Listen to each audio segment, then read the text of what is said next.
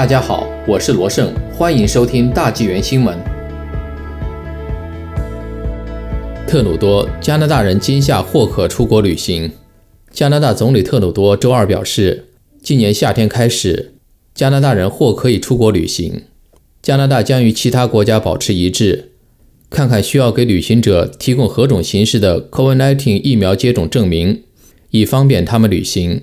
据 City News 周二刊登的报道，在当天渥太华举行的一个新闻会上，特鲁多说，联邦政府将与其他国家合作，创建任何所需要的旅行证件，方便各国对入境旅客的要求。特鲁多说，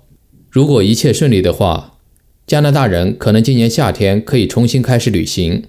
对于我们来说，与世界各地的合作伙伴就某种疫苗接种证明达成共识是有意义的。他说：“加拿大现在与欧洲的合作伙伴讨论该问题，但是对入境者有何具体要求，是由每个国家自行决定的。”加拿大旅游部长赵美兰周二表示：“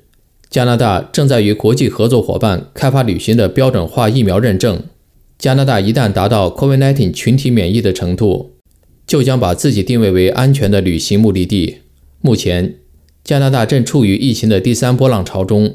，COVID-19 感染率较高，全国只有百分之三的人口完全接种了疫苗，超过百分之三十四的人已接受第一剂疫苗。赵美兰说，